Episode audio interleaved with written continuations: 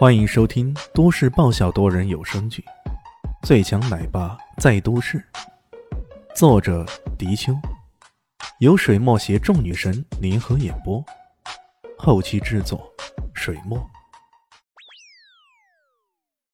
第六百九十七集，如果不是街上的人穿的跟他们差不多的话，他们差点会以为自己穿越到了唐宋，回到昔日的王朝时光里去了。整个小镇从街头到街尾都充斥着浓浓的古风。镇上所见，几乎都是古老建筑。最繁华的一条街道上，那些客栈啊、十字啊、店铺啊等等，也都是古色古香的。最典型的一点是，这里没有旅馆、旅馆之类的词眼，取而代之的是客栈之类的。而街上摆卖的东西，也基本上是见不到现代的工艺品。电器之类的，李炫甚至在一些食肆里发现了他们烧饭煮菜用的，还是最原始的柴火灶。这种复古风真的好吗？他不禁有些生疑。来到叠山镇，距离叠翠山庄已经是半步之遥了。李炫自然不急着去找山庄，而是找了个地方住了下来。有事没事的就出门去随意的逛着，跟一些人侃大山。借此探听有关叠翠山庄的事情。提起叠翠山庄，整个叠山镇的人除了敬畏就是敬畏。他们对于叠翠山庄的人几乎都用上了敬称。偶尔有那么一两个到镇上采购东西的山庄弟子，他们全都是敬而远之的，担心得罪了这些普通弟子。至于卖东西给他们的商家，几乎都是给出最低价格。对于山庄的守卫。不止一人对李轩说过，千万别尝试接近。那山庄森严的守卫自不待言，光是那灵幻百变的花阵，就足够让你喝一壶的了。曾经有人不信邪，进入了花阵中去，结果被活活困死了。死了以后啊，人们才发现，他其实也就是在花阵前进了十来米而已，结果就兜来兜去的，硬是找不到出口，结果就玩完了。李炫当初见识过山庄弟子的布阵，虽然当时自己轻而易举的击败了对手，可这并不意味着他们山庄本部的花阵也同样的儿戏。那该怎么办呢？才能以最少的代价进入到叠翠山庄中去，然后还能顺利的找到方艳妮的父亲呢？这多少让李迅感到有些发愁。很快，他想到了一条绝妙的计谋。这一天，一面墙上的一张黄榜被一个年约四十来岁的中年郎中给撕了下来。黄榜上的内容是寻找民间良医，为叠翠山庄的少主治病的。看到有人接榜，在旁边守候着两名山庄弟子马上走了过去，喝问道：“喂，你这是要接榜吗？”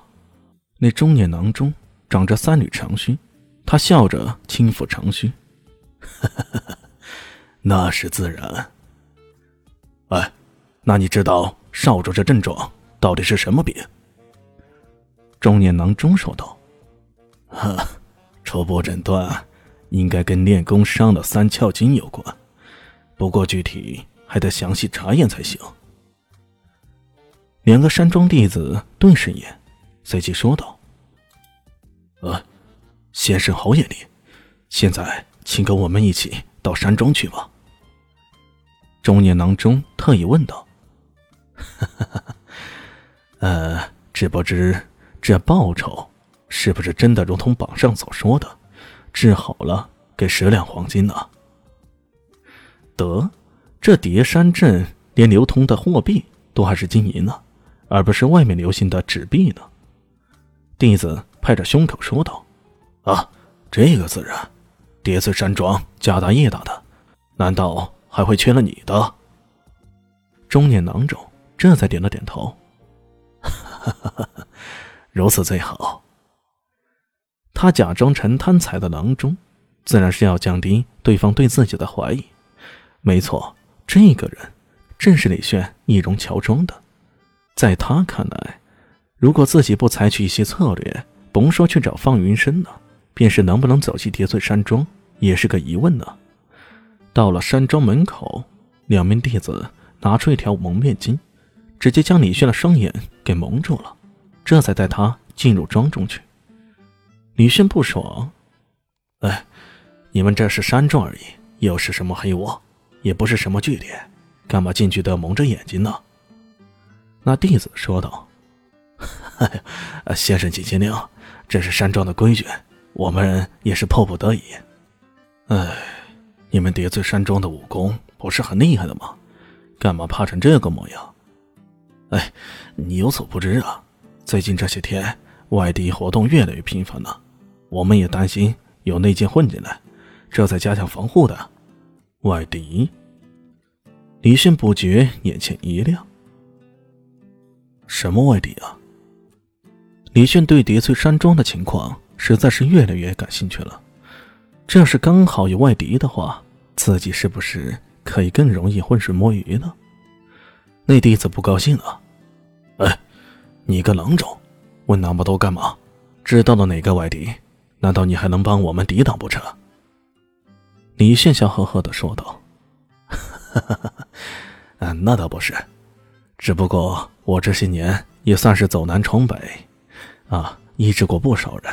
如果刚好是我认识的。”我倒是可以居中调解一下，大家以和为贵嘛，是吧？他这么说着，跟随两个弟子穿插在花丛之中，左一拐右一弯的，非常复杂。本集结束了，感谢你的收听，喜欢记得订阅加五星好评哦！我是暖暖巴拉，不是的，我是小蛋蛋。不，我是萧林希，我在夏季等你。